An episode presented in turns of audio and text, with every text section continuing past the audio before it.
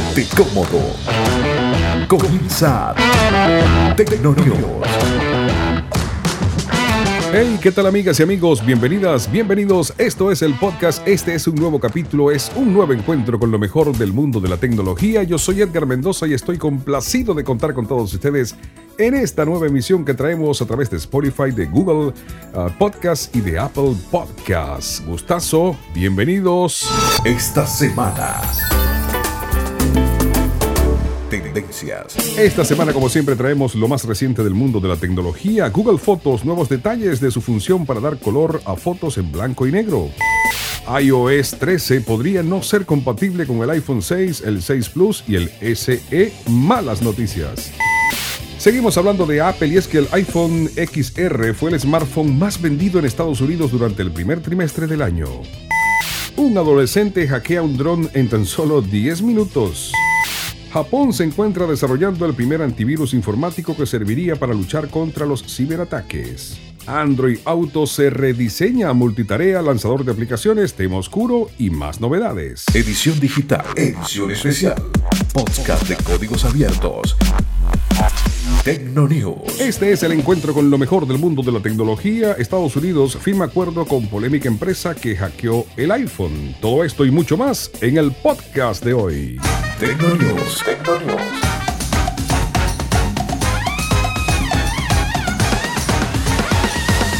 Con Edgar Mendoza. Amigos, este es el encuentro con el mundo de la tecnología. Yo soy Edgar Mendoza y estamos presentándoles Tecnonews, el podcast. Comenzamos con Google Fotos, nuevos detalles de su función para dar color a fotos en blanco y negro. Fue en el Google, eh, en la conferencia de desarrolladores de Google del 2018, cuando los de Mountain View presentaron Colorize, una función que promete dar color a fotos en blanco y negro desde la app de Google Fotos. Sin embargo, ha pasado más de un año sin saberse nada de esta característica. Muchos esperaban ver más información en esta edición de desarrolladores del año 2019 que se celebró la presente semana pasada, pero no fue así. Afortunadamente, David Lieb, máximo responsable de Google Fotos, confirmó en Twitter que Colorize sigue en marcha. Además, compartió una nueva demostración de las características, pero dejando claro que aún tienen trabajo por hacer para mejorar su desempeño. Lieb menciona que en la imagen utilizada en su prueba, uno de los colores no se está aplicando correctamente y él muestra en su Twitter una fotografía.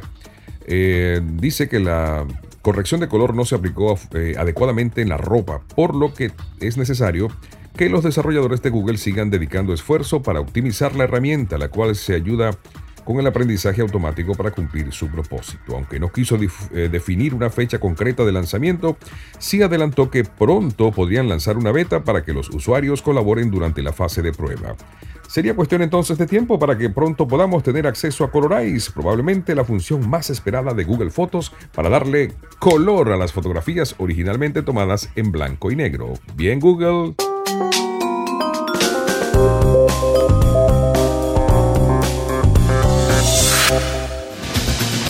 Seguimos acompañándoles. Escuchen esto. Un adolescente hackea un dron en 10 minutos. Ajá. Así como lo escucha, en 10 minutos. En Ciudad de Cabo, Sudáfrica, Robin Paul, un joven de 13 años a quien se conoce como Cyber Ninja, pudo hackear un dron en tan solo 10 minutos, lo que expuso la falta de seguridad de millones de dispositivos de la Internet de las Cosas, LOT por sus siglas en inglés las cuales usamos todos los días. Rowan demostró ser capaz de desconectar a un usuario de su dron y tomar control del aparato aprovechando sus protocolos inseguros. El hackeo del dron fue una maniobra controlada y organizada por Karpesky Lab para crear conciencia sobre la urgente necesidad de contar con medidas más estrictas por parte de las compañías que desarrollen dispositivos relacionados con la Internet de las Cosas, como los drones, los monitores para bebé, los electrodomésticos y dispositivos inteligentes para el hogar, así como para juguetes conectados. Uh, Karpesky Lad recomienda que las personas cuestionen las medidas de seguridad adoptadas y entiendan los riesgos asociados con esta compra de cualquier dispositivo conectado. Si bien los gobiernos ya han establecido controles estrictos para los dispositivos como los drones, las empresas por otro lado todavía deben tomar más en serio el aspecto de la seguridad. Me tomó tan solo 10 minutos hackear el dron y controlarlo por completo. La falta de seguridad del dron es compartida por otros dispositivos em, que tienen esto de la funcionalidad conectada o el Internet de las cosas como se le conoce. Pues imagínense por un instante si esto hubiese sido hecho por cibercriminales. Si yo pude hacerlo, ¿quién dice que ciberdelincuentes más motivados no podrían hacer algo similar? Las consecuencias podrían ser desastrosas, dijo Robert Paul. Necesitamos reinventar la ciberseguridad porque es claro que lo que estamos haciendo hasta ahora no es suficiente. Y ahí estamos de acuerdo, porque imagínense ustedes todo este tipo de eh, cosas en manos de personas con los sentimientos más impuros o más eh, perversos. Mayor seguridad.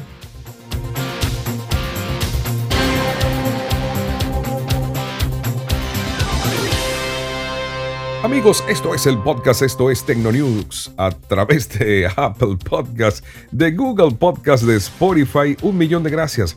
Les voy a pedir que por favor los que nos escuchan, los que escuchan esta presentación a través de Apple, nos den una reseña y nos regalen unas estrellitas y compartan además este podcast para que sigamos creciendo. Muchas gracias a todos quienes se comunican a través de mi correo iedgarmendoza.concas.net. Tecnonews. Información geek, tendencias, innovación, Android, iOS, Windows, Mac OS y claro Opinión Tecnonews con Edgar Mendoza. Seguimos hablando de seguridad. Japón se encuentra desarrollando el primer virus informático que servirá para luchar contra los ciberataques. El Ministerio de Defensa de Japón ha puesto en marcha un nuevo plan para evitar los ciberataques. La llamativa medida consiste en desarrollo de un virus informático que no sería como arma de ataque, sino más bien actuaría como un gran método de defensa para estas situaciones. El funcionamiento de este malware consistirá en una capacidad distintiva de instalarse dentro de virus atacantes, sirviendo como un elemento completamente efectivo y actuando directamente deteniendo el accionar de los atacantes. Aunque no existe información oficial sobre el desarrollo de este llamativo proyecto, según fuentes, este ya ha sido puesto en marcha por las autoridades de dicho país de Japón. Uno de los puntos del país nipón en los cuales ha querido resaltar es que ellos, con la toma de medidas, buscan defenderse de cualquier ataque. El proyecto está inserto en una serie de medidas tomadas por el gobierno japonés para poder hacer frente al peligro que significan los ataques cibernéticos. Japón siempre ha sido blanco de los hackers debido principalmente a las constantes mejoras de desarrollo en el, campo tecnológico que hace este país. Así que Japón, una vez más, a la vanguardia. Un millón de gracias a todos nuestros amigos desde distintas partes del mundo quienes se han comunicado a través de mi cuenta de correo electrónico iedgarmendoza.concast.net. Negocios, sencillamente para saludar o para darnos su opinión, allí está disponible. Repito, iedgarmendoza.concast.net. Si prefieren las redes sociales, me pueden encontrar como eh, arroba soy Edgar Mendoza en Instagram y en Twitter.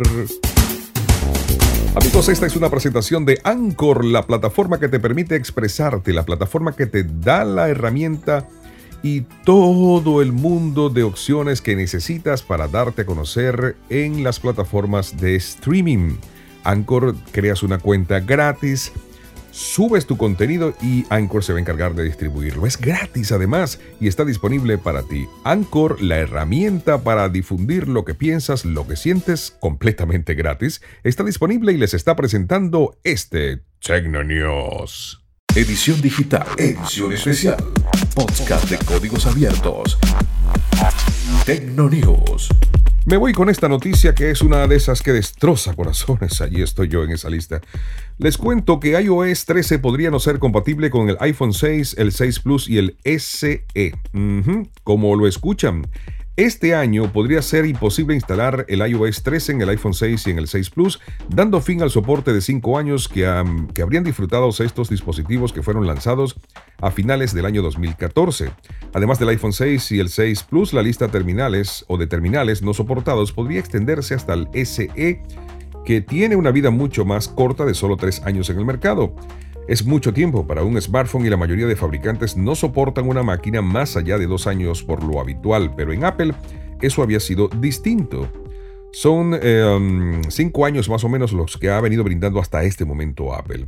El iPhone 6 es uno de los modelos de iPhone más vendidos en la historia de Apple porque son los primeros que empezaron a utilizar el estilo de diseño de bordes redondeados y que hasta hoy en día continuamos viendo en los últimos modelos del iPhone. Eh, um, también fue un cambio radical. Fue allí cuando salió la primera pantalla grande. Fue la primera vez que Apple lanzó dos dispositivos con el iPhone 6 y el 6S Plus. Pero la mala noticia es que ni el 6 ni el 6 Plus ni tampoco el SE, según los rumores, van a recibir la actualización de iOS 13. Es una muy mala noticia. Edición digital, edición especial, podcast de códigos abiertos. Tecnonews. Bueno, esta semana traigo una cadena de noticias que tienen que ver con Apple. Escuchen esto, un iPod de primera generación, aún presentado de fábrica, se vende en eBay, escuchen, por 20 mil dólares. Es uno de primera generación con un disco duro de 5 GB de capacidad. Todavía está dentro de su caja presentada de fábrica y ha aparecido a la venta en eBay. Se trata del primer iPod original, por decirlo de alguna manera, el más clásico de todos. Toda una pieza de colección que muchos querrán. Um, pero bueno, el precio se estaba cotizando, o el producto se estaba cotizando al momento de grabar este podcast en, en 19.995 dólares hay que ser bien amante de Apple o fanático de esto para pagar esa cantidad. Bueno, la subasta está disponible en eh, eBay, como dije. Y si te interesa la oferta, es posible que tengas que pelearte con las 148 personas que hasta este momento están eh, pujando por el artículo en eBay en su lista de seguimiento y em, hay otras tantas, otras mil aproximadamente, pero que bueno, están en una lista gigante porque no llegan a alcanzar el monto máximo que se está ofreciendo hasta el momento. Así que bueno, ya lo sabes, si estás interesado en eBay, iPod de primera generación nuevo en su paquete por tan solo 20 mil dolaritos. Vámonos un ratito a Android y es que la aplicación de Android Auto se rediseña con multitarea, lanzador de aplicaciones, tema oscuro y novedades. Google no se ha podido esperar a un evento eh, previsto para ser presentado y es la mm, conferencia de desarrolladores para presentar el eh, Android Auto que cumple 5 años y que ya está disponible en más de 500 modelos de coches de 50 marcas. Google lanzará eh, con esto la nueva interfaz de todos los coches compatibles con Android Auto.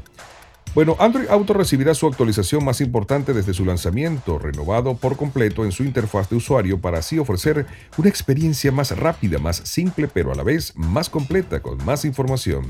Las novedades son nueva barra de navegación, multitareas. Gracias a esta, la nueva barra de navegación te podría hacer dos acciones a la vez y podría seguir las indicaciones paso a paso o realizar llamadas mientras controlas la reproducción de tu música favorita. Nada más conectes tu móvil a tu coche, Android Auto mostrará en pantalla su navegador o tu navegador favorito y continuará reproduciendo tu música o podcast.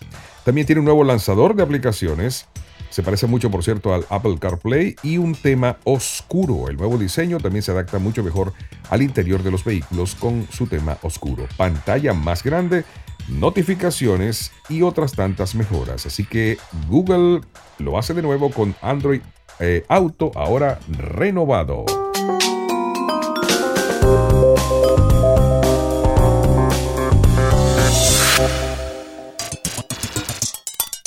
Ya sabes que si quieres contactarnos puedes hacerlo a través de mi correo electrónico iedgarmendoza.concas.net, las redes eh, digitales, las redes sociales quise decir, arroba soy Edgar Mendoza en Twitter y arroba soy Edgar Mendoza también en Instagram.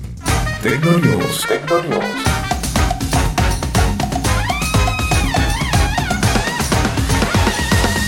Con Edgar Mendoza. Vamos a cerrar con esta información que tiene que ver con Estados Unidos que firma un acuerdo con la polémica empresa que hackeó el iPhone. Un nuevo informe de la revista Forbes ha dejado en evidencia un acuerdo millonario alcanzado entre las autoridades de inmigración de Estados Unidos y una reconocida compañía de hackeo de iPhone. En concreto, el Servicio de Inmigración y Control de Aduanas, ICE por sus siglas en inglés, ha invertido 820 mil dólares en la tecnología de desbloqueo de iPhone de Grayshift. Grayshift es conocida por fabricar el software Gray Key el cual ha sido considerado como la mejor herramienta para desbloquear el iPhone, dedicada a policías y agencias de inteligencia del mundo, quienes buscan ingresar a los dispositivos para encontrar información relevante que pueda contribuir en la resolución de investigaciones criminales.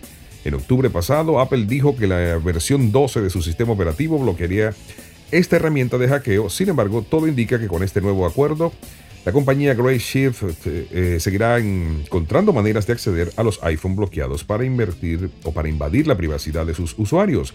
La revista Forbes reveló además que el contrato entre la ISA y el Gray Shift incrementó la inversión de la agencia con la empresa en más de 1.2 millones, ya que anteriormente ambas entidades concretaron un acuerdo por 384 mil dólares. La revista finalizó su informe asegurando que la compañía eh, Shift tiene la capacidad de desbloquear incluso los móviles más recientes de Apple, incluyendo el XR, el XS y el Max. De hecho, la compañía ha presentado elementos de hackeo avanzados que implican un acuerdo de no divulgación por parte de los clientes a los que venden su software. Así, mis amigos, llegamos al final de esta presentación. Gracias por acompañarnos una vez más. El podcast está creciendo. Yo no tengo palabras para decirles gracias. Simplemente me despido pidiéndoles que compartan este podcast, que den reseñas en el eh, Apple Podcast, en el Google Podcast, que den reseñas en lo que ustedes opinan del podcast. La opinión que tengan, si es bueno, si es malo, si les gusta, si no les gusta, lo que ustedes piensen para que este podcast Um, siga pues teniendo presencia por una razón o por otra. Yo soy Edgar Mendoza y les espero en la próxima entrega. Cuídense mucho. Cristo te ama. Bye.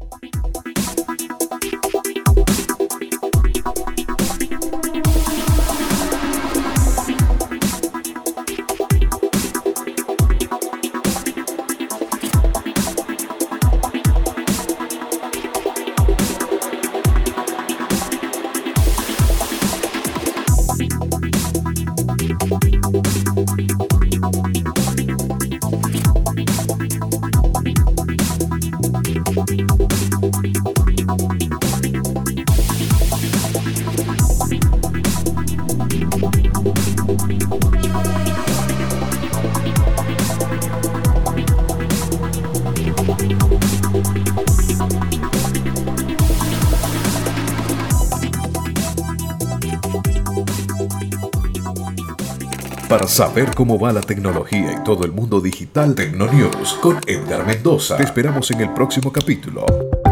Podcast de vanguardia. Tecnonews.